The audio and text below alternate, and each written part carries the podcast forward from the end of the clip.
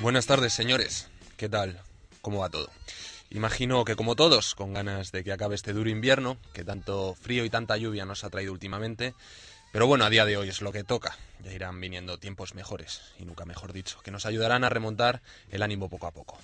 Cuando son las dos pasadas de la tarde arrancamos con el segundo programa de Culturasis. Hoy traemos y proponemos nuevas propuestas, diferentes a las del programa anterior, pero no por ello menos interesantes.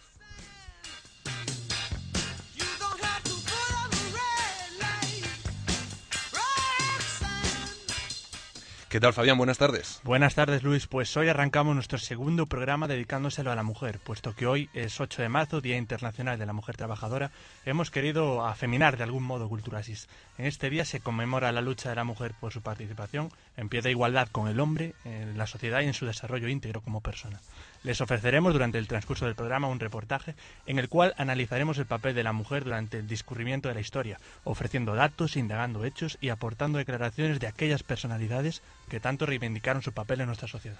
Todos nuestros oyentes pueden dejarnos sus opiniones a través de nuestro teléfono el 91 211 5528 también si ustedes prefieren por vía Facebook o también vía Hotmail, culturasis.hotmail.com. Pueden hablarnos de qué le parece el papel de la mujer en la sociedad actual. Si quieren aportar sugerencias o más bien prefieren añadir alguna crítica también necesaria para poder rectificar los errores cometidos hasta ahora. Todo ello, como hemos establecido, a través de los tres medios que acabamos de facilitar. Además, tendremos al otro lado del teléfono a María Castro, una actriz que ha cosechado el éxito con su intervención en la famosa serie Sin Teterno y Paraíso y que en la actualidad dedica su tiempo laboral a la interpretación interpretación de la obra La ratonera, género teatral de Agatha Christie y obra que se produce en el Teatro Madrileño Reina Victoria. La entrevistaremos analizando el papel de la mujer trabajadora de hoy día y con la intención de conocer a fondo más detalles acerca de la carrera televisiva de esta joven actriz. Pues con todas las propuestas sugeridas hemos comenzado.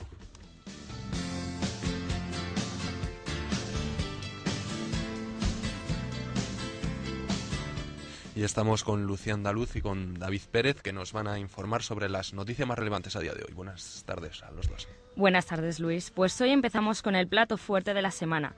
Gran expectación e incertidumbre vivíamos ayer al no saber qué es lo que podía pasar en la 82 edición de la Gala de los Oscars. Dos contrincantes claros se medían ayer por la noche y, como no, hubo muchas sorpresas. La película sobre la guerra de Irak en tierra hostil de Catherine Jetlow desbancó a Avatar con seis estatuillas de las nueve a las que optaba. Por mejor director, mejor guion original, mejor mezcla de sonido, mejor montaje de sonido y mejor montaje.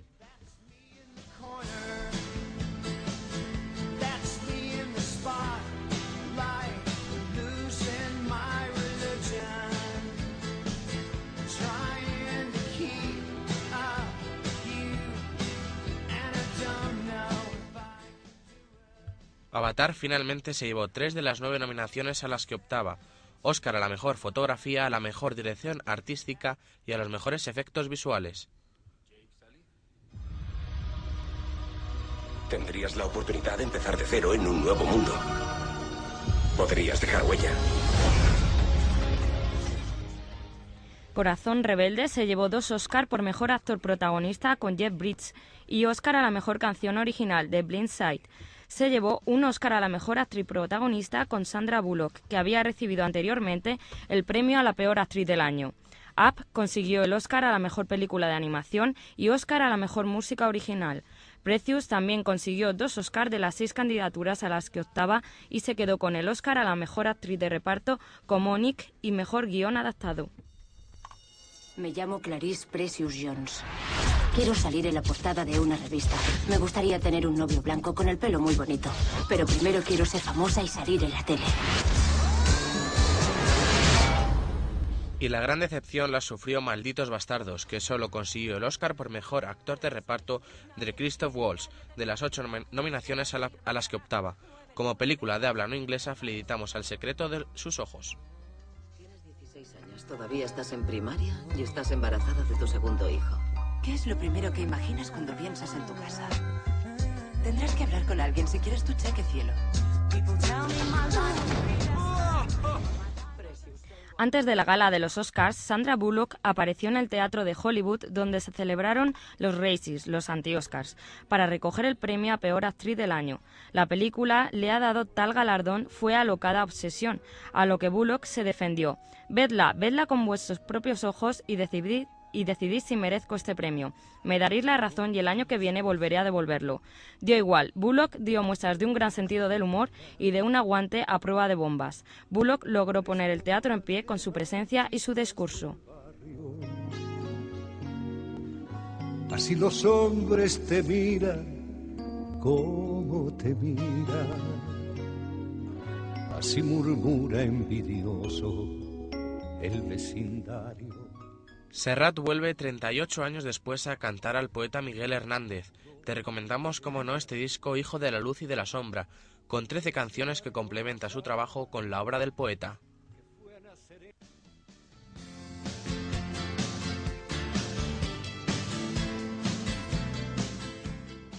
La actriz estadounidense Scarlett Johansson ha conseguido seducir a la crítica neoyorquina con su debut en Broadway este fin de semana, como protagonista de la nueva versión de Panorama desde el puente, del dramaturgo Arthur Miller.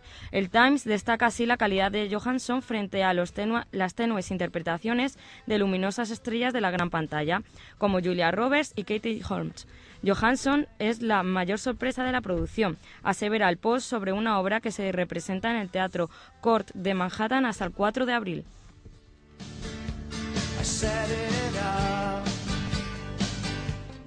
Bien, pues como hemos anticipado al comienzo de la emisión, vamos a referirnos a este día, el 8 de marzo, Día Internacional de la Mujer Trabajadora. Día, si cabe decir, de exaltación de derechos, de igualdades y día también de exigir un progreso necesario para reconducir la sociedad a ámbitos más justos e igualitarios. Nada tienen de especial. Dos mujeres. La historia de la mujer ha sido siempre la historia de un colectivo oprimido que jamás aceptó el rol que unos pocos les quisieron imponer.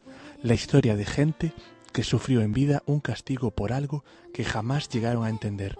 Un castigo que, desde el principio de los tiempos, parecía tener en la divinidad a su mayor defensor. El único delito de todas estas personas era ser mujer. El resto de la piel. Desde siempre, la mujer ha luchado por equipararse al hombre y compartir con estos los mismos derechos y obligaciones que a ellas les negaban. Por ello, la celebración del día de hoy, 8 de marzo, no es más que la conmemoración de la lucha de la mujer por esa igualdad con la sociedad, con el hombre y con ellas mismas.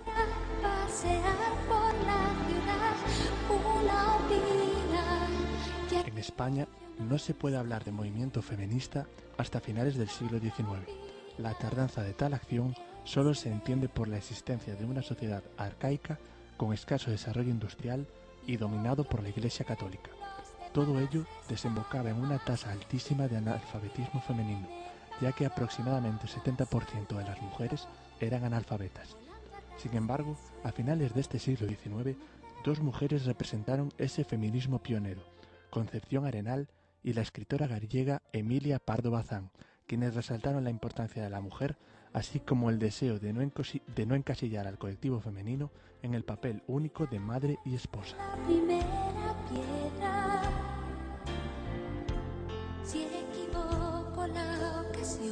Ya en el siglo XX, la mujer se regía por el denominado sistema patriarcal, que sumía al sexo femenino en una posición de total subordinación a su marido y carente, por tanto, de cualquier tipo de autonomía personal y laboral. Todo ello se mantuvo hasta la Segunda República, cuando en el marco de las reformas introducidas en la legislación se aprobaba el sufragio femenino. Sin embargo, con el estallido de la Guerra Civil Española, todo se paralizó.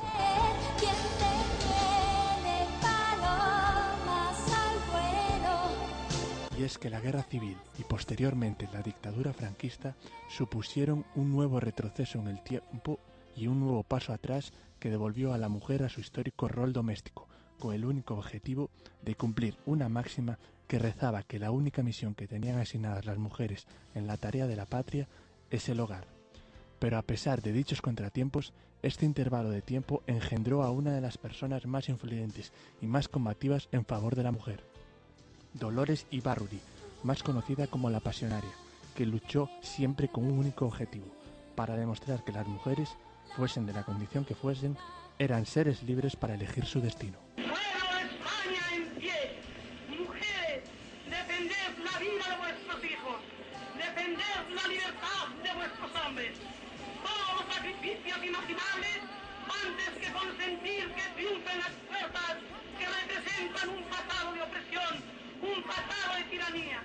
Y así, tras la caída del régimen y posterior llegada de la democracia, salió a la luz todo el movimiento feminista que había estado enterrado durante largas, décadas. Por tanto, desde 1975, los avances en el campo de los derechos de la mujer fueron muy rápidos, avances que se consagraron en diciembre de 1978 en el artículo 14 de la Carta Magna, en la que se afirmaba que todos los españoles eran iguales ante la ley sin que pudiese prevalecer discriminación alguna por razón de sexo, raza o religión.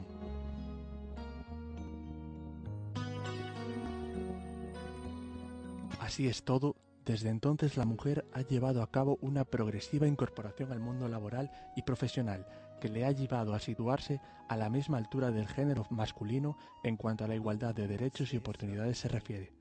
Y aun sabiendo que aún queda trabajo por hacer, el ver a la mujer presente en todos los ámbitos de la sociedad es para enorgullecerse y celebrar con intensidad este día 8 de marzo, Día de la Mujer Trabajadora. ¿Y si Dios fuera una mujer? Pregunta Juan sin inmutarse. Vaya, vaya, si Dios fuera mujer, es posible que agnósticos y ateos no dijéramos no con la cabeza y dijéramos sí con las entrañas. Tal vez nos acercáramos a su divina desnudez para besar sus pies no de bronce, su pubis no de piedra, sus pechos no de mármol, sus labios no de yeso.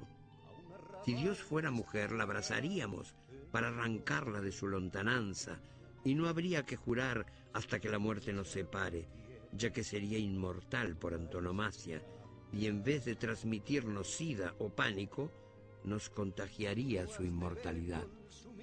Si Dios fuera mujer, no se instalaría lejana en el reino de los cielos, sino que nos aguardaría en el zaguán del infierno, con sus brazos no cerrados, su rosa no de plástico y su amor no de ángeles.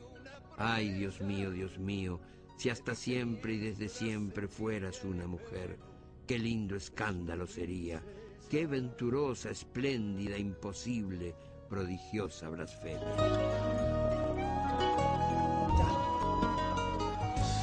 La verdad es que sería necesario que toda la sociedad y sobre todo aquellos que perteneceremos al género masculino realizásemos un examen de concienciación, quizás un ejercicio de reflexión que sirviera para tratar de resolver todas las trabas que hemos impuesto a la mujer a lo largo de la historia, aunque hoy día ha mejorado mucho, pero sin duda dicha mejora está aún mucho por mejorar, valga la redundancia. Por ello tenemos ya María Castro, de profesión actriz, cuyos pasos para lograr el estrellato no han sido nada fáciles. Buenas tardes, María. Hola, buenas tardes. Bueno, en primer lugar, bienvenida a Culturasis. Eh, hoy, María, dedicamos el programa al Día de la Mujer Trabajadora. ¿Cómo, ¿Cómo vive y cómo se siente una mujer del siglo XXI este día 8 de marzo, Día Internacional de la Mujer? Hombre, la verdad es que la lucha sigue estando constante, sigue siendo constante en nuestras vidas, ¿no? Y yo creo que para alcanzar, sobre todo, ya no solo a nivel laboral, poder trabajar de algo, sino poder alcanzar las altas esferas de una empresa o altos puestos de trabajo está todavía muy vetado para nosotras. Un poco los jefes son los que llevan la voz cantante son los hombres y un poco estamos a, a las órdenes todavía del género masculino, ¿no? Sobre todo en algunas profesiones. Yo hice INEF y un poco en mi carrera todavía la figura del profesor de educación física sigue siendo una figura masculina, ¿no? Mi, mi hermana me lleva a mí 10 años y cuando estudió la carrera es verdad que a lo mejor de 100 alumnos había 10 mujeres, ahora a lo mejor hay 30, pero todavía nos cuesta estar un poco a la altura de, del género masculino. Quizás en, en teatro y en mi profesión no tanto, porque claro, tiene que haber hombres y mujeres que representen papeles de personajes y de personajes femeninos y masculinos, ¿no? Pero la verdad es que todavía nos cuesta. Estamos en lucha constante, ha mejorado mucho la cosa, pero tenemos que seguir luchando todavía muy mucho. María, como dices, eh, es un hecho ya consumado el que la mujer eh, esté presente en todos los ámbitos de la sociedad, pero no, no siempre fue así, ¿verdad? Y quizá por ello se le debe dar realmente el valor que se merece al hecho de que por fin se haya, se haya conseguido esta igualdad que muchas mujeres soñaron y pelearon, pero que no llegaron a disfrutar. Por eso, entonces yo creo que un poco por nosotras y por las que no llegaron en su tiempo se lo debemos, ¿no? Yo creo que estamos sobradamente preparadas, hoy en día la mujer ya no está relegada al ámbito privado de la familia, está eh, puede dedicarse a lo que ella quiera porque hay gente súper válida y que puede y que lo ha demostrado además a lo largo de la historia, ¿no? Grandes descubridoras, grandes filósofas, entonces yo creo que es el momento un poco de la revolución de la mujer y decir hasta aquí hemos llegado y queremos estar a la altura de los demás. Y porque, como tú bien habías señalado antes, eh, eres licenciada en Ciencias de Actividades Físicas y Deporte y siempre has tenido muy clara la importancia de los estudios y más, no sé, pues para la mujer, ¿no? El hecho de, de tener estudios para llegar a conseguir un, un buen trabajo. Sí, hombre, yo creo que la verdad es que una de las pocas de las cosas que me enseñó mi madre, ¿no? que me enseñó muchísimas cosas y me dio un montón de valores en la vida, es que tenía que tener mi propio trabajo y mi propio empleo, no nunca nunca, por supuesto, vivir de nadie para poder ser libre. O sea, cuando una persona sabe, tiene conocimiento de, de hechos y tiene formación y tiene su propio empleo, se siente libre para tomar decisiones en la vida, ¿no? Y eso es lo que me ha enseñado a mí, nunca depender de nadie, sentirse libre para poder actuar en cada momento y poder vivir de- con independencia total frente al género masculino. María, empezaste desde, desde muy abajo, ¿verdad? Y me gustaría, nos gustaría saber cómo recuerdas tus inicios en la primera cadena, en Televigo, que es donde empezaste. Pues la verdad es que en Televigo fue, fue muy gracioso porque era zafata de un programa de televisión, entonces lo único que tenía que hacer era sentar a los invitados en la mesa y llevarles un vasito de agua. Recuerdo que ni me pagaban ni nada, pero para mí era el subidón más grande de, de mi vida, ¿no? Poder trabajar. Creo que un día nos habían dado un cheque para comprar ropa en una tienda para, eh, ya no me acuerdo si eran 10.000 pesetas, o sea, una, nada, muy poquito, ¿no? Pero para mí era con aquel cheque los tiré que me compré yo creo que hasta calcetines, o sea, increíble. Y la verdad es que a partir de ahí fue la televisión de Galicia y la verdad es que lo, lo difícil fue empezar. Después, una vez que tuve la primera oportunidad, que afortunadamente me llegó pronto, luego fue una, una cadena ya de hechos que hasta hoy, ¿no? Porque ahora hace ya nueve años y medio de esto. Y fue como todo muy encadenado. La verdad es que lo tuve muy fácil. Yo eh, tengo que decir que mm, la suerte estuvo muy presente en, en, en mi vida, sí, pero en mi profesión también. Yo me lo, me lo ocurrió muchísimo, trabajé un montón. De hecho, eh, hace cuatro años me fui de Galicia y el hecho de abandonar mi casa y mi familia para mí es lo, lo más duro que me puede pasar, ¿no? Y no poder verlos día a día y levantarme cada mañana y poder ver a mi madre y tal. Pero dije, bueno, tengo un sueño, tengo que saber si ese sueño era solamente, pues es un sueño de niña o era, o podía ser una realidad. Bueno, y, bueno, la lucha me ha llevado hasta aquí. Y ese sueño eh, quizás se convirtió en realidad con eh, cuando te das a conocer en la serie Sin tetas no hay paraíso, ¿no? ¿Quién te propone bueno. este papel y cuáles fueron tus primeras reacciones? realmente el sueño, el sueño se empezó a cumplir eh, cuando trabajé en la televisión de Galicia, porque nunca había soñado con trabajar en una serie allí. Y luego hice Platos Combinados, que es una serie que duró 11 años y yo estuve cuatro años de mi vida, donde en Galicia el reconocimiento de los actores de platos era increíble porque la gente nos daba muchísimo cariño por la calle, ¿no? Y lo que pasa es que está claro que Sin fue un poco lo- el antes y el después, ¿no? Yo estaba trabajando en esto, pero el reconocimiento y el que mm, que poder acceder a diferentes trabajos, incluso a diferentes nominaciones, como ahora los TP o los fotogramas, o incluso la Beatriz del premio Ondas, está claro que fue a través de un personaje que amé desde el principio, que fue complejo de preparar porque era un personaje muy extremo y que te hacía un poco eh, duro el que fuese creíble. Y al final, bueno, pues conseguimos buscar una historia pasada turbia que le hiciera, que le diese a Jesse peso y, y, un porqué de, su situación. Y al final la gente, pues yo creo que yo intenté comprenderla a ella y la gente me comprendió a mí y hubo empatía porque me quiero mucho por la calle del personaje de Jessica. O sea que hasta hoy, la verdad es que fue un año muy gratificante, un año un poco de, recoger frutos. María, y actualmente eh, estáis presentando en el Teatro Reina Victoria La Ratonera, una obra escrita por Agatha Christie y en la que compartes cartel, pues entre otros con Gorka Ochoa o Paco Churruca. Te sí. pediría que nos vendieses un poco la obra, ¿por qué deberíamos ir a verla? Bueno, mira, la obra o sea, es mi debut teatral, entonces lógicamente solo os puedo transmitir ilusión, porque eh, yo, y es más, no quiero que esta ilusión desaparezca en ningún momento. Yo empiezo haciendo teatro, sabiendo que es algo que me va a llenar y efectivamente no me defraudó en absoluto. Cada vez que salgo al escenario es un subidón de adrenalina, de energía, el contacto con el público es brutal. Pero es que la obra está muy bien porque, mm, para empezar, estuvo 50, está de hecho, 58 años en Londres ininterrumpidamente. Eso ya es señal de que la obra merece la pena y que se vende por sí sola. O sea, que la gente que no la haya visto, que se anime porque además hay un, hay un asesino durante toda la obra que hasta el final no se descubre. Entonces un poco la gente hace sus apuestas, sus porras, ¿no? Es un poco como jugar al cluedo con nosotros.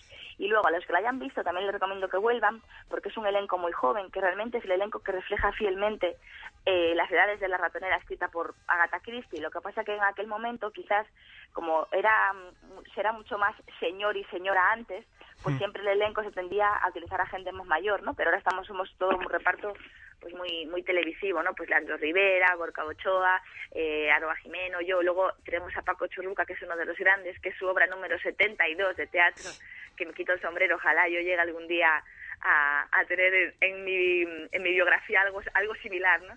Y luego que se hizo una una versión de La ratonera como romántica de aquella época, donde se introdujo el elemento música y el elemento luz, que nos hacen un poco viajar a lo largo de la obra. ¿no? La luz eh, va apareciendo y destacando diferentes elementos en los que tenemos que fijarnos como pistas, y la música también nos hace sentir el miedo, la angustia, la risa, un poco cada personaje y cada momento tiene una música adaptada. Se ha construido incluso una, una canción propia para la ratonera, con, con letra incluso de los tres ratones ciegos, y, y además con la luz se, también se pueden observar estancias que aunque no están presentes en escena, hace como que las paredes sean translúcidas y tú puedas ver quién estaba en el piano en el momento del asesinato, quién estaba en la cocina en el momento en que Molly Ralston gritó, o sea que realmente es una apuesta bastante novedosa y que yo creo que a la gente le va a sorprender. Y de hecho supongo que la mejor, manera de de vendernos, observar cada día las entradas y hacemos lleno todos los días, o sea que yo creo que nadie se puede quedar sin verla. Pues claro que sí, desde aquí la recomendamos María.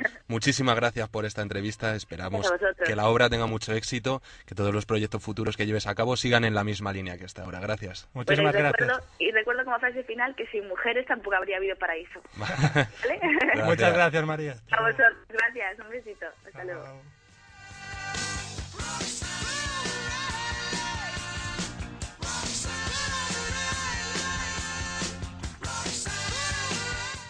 Hemos querido también hacer un inciso en el programa, puesto que hoy, eh, esta semana más bien se cumplen eh, dos meses desde que aquel fatídico y debacle temblor azotó de manera intensa y destructiva Haití y que parece que poco a poco nos hemos ido olvidando de todos aquellos individuos que profundizaron su vida tras el paso del terremoto aún más en la más mísera pobreza y miseria.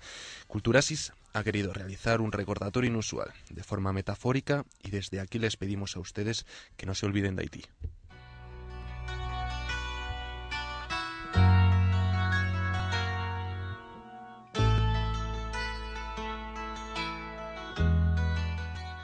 Siempre me dijeron que en la vida todo pasa muy deprisa, que lo que hoy es sonrisa, mañana es tristeza, que si hoy eres feliz, sé prudente, porque mañana todo puede pasar y puedes dejar de serlo.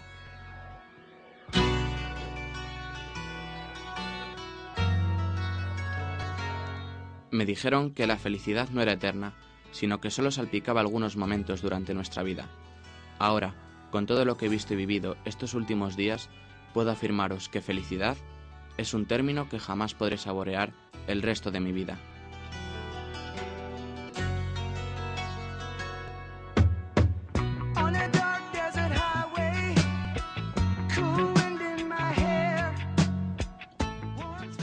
Ella lo era todo para mí. Me contaba historias y me enseñó a contarlas bien.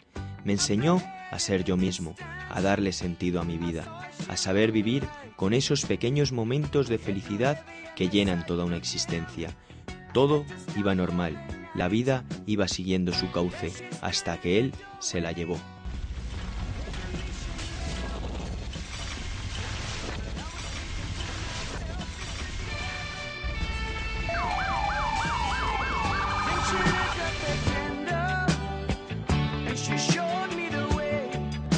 Aquí, cada pequeña cosa nos proporcionaba felicidad. Cada arroz era valioso. Sentíamos una enorme alegría por el simple hecho de estar juntos.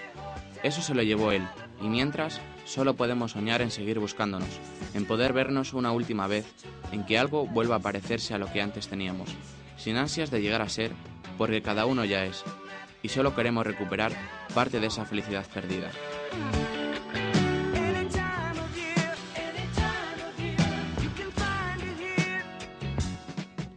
Felicidad que se rompió el día en el que él llegó. Ese día todo transcurría normal, cuando de repente todo empezó a moverse, todo empezó a resquebrajarse. El paisaje y el mundo en el que había estado viviendo durante toda mi vida se deshacía en añicos. Edificios destruidos, gente sin hogar, los llantos de niños y adultos. Todo cambió en pocos minutos. La paz y la felicidad limitada que hasta ahora habíamos vivido se había destruido por completo, dando paso a un infierno terrenal. Por eso yo me pregunto si hace falta que un pueblo desaparezca para que sepamos que ya existía.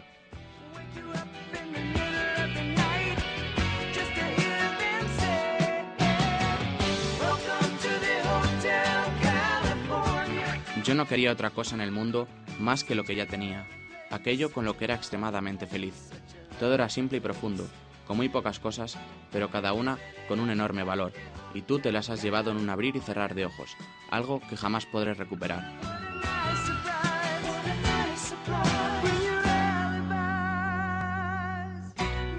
Pero sin duda, lo peor de todo fue lo que vino después de que él viniera, el caos absoluto en lo que quedaba de ciudad, el absoluto sufrimiento en los ojos de la gente. El panorama era desolador. La gente intentaba evadirse de todo aquello. Incluso durante esos días las drogas eran un bien preciado, ya que era lo único que al menos durante algunas horas podía trasladarte a un mundo ajeno al que allí existía y liberarte de aquella angustia constante que se tornaba inhumana.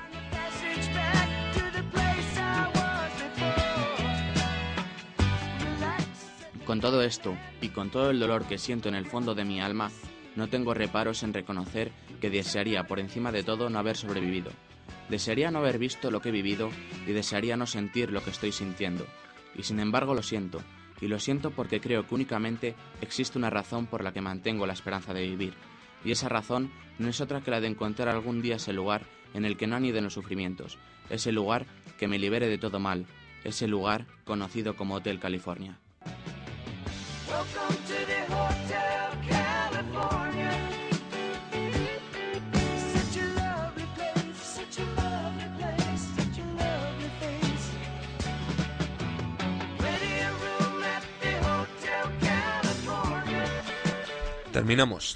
Darles las gracias a todos ustedes por haber estado ahí un día más. También a nuestros colaboradores, a Lucía, David, a nuestro técnico Alberto y al subdirector del programa Fabián Bouzas.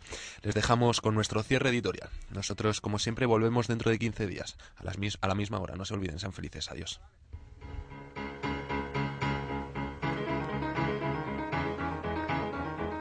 Como cada 8 de marzo, recurrimos a este día para reivindicar la igualdad de género. Por eso, nos gustaría celebrar el no Día de la Mujer Trabajadora, y eso significaría que no hay nada por lo que luchar y que algo tan sencillo para una mente equilibrada se convierte en hábito. Desde su inicio, hace ya 100 años, en una conferencia femenina en Dinamarca, las mujeres han conquistado numerosos derechos cívicos, políticos, sociales y laborales, pero un siglo después, la plena igualdad con el hombre sigue siendo un objetivo pendiente y en la gran mayoría de los países las mujeres siguen sufriendo, en mayor o menor medida, discriminaciones de todo tipo, cuando no situaciones de opresión y sobre todo la lacra social de nuestro tiempo, la violencia de género. Y por desgracia, hoy es noticia Catherine Bigelow por ser la primera directora en ganar un Oscar y por eso sigue siendo necesario reivindicar un día como este, donde se lucha por la igualdad y la emancipación de las y seguiremos luchando para llegar al no Día de la Mujer Trabajadora.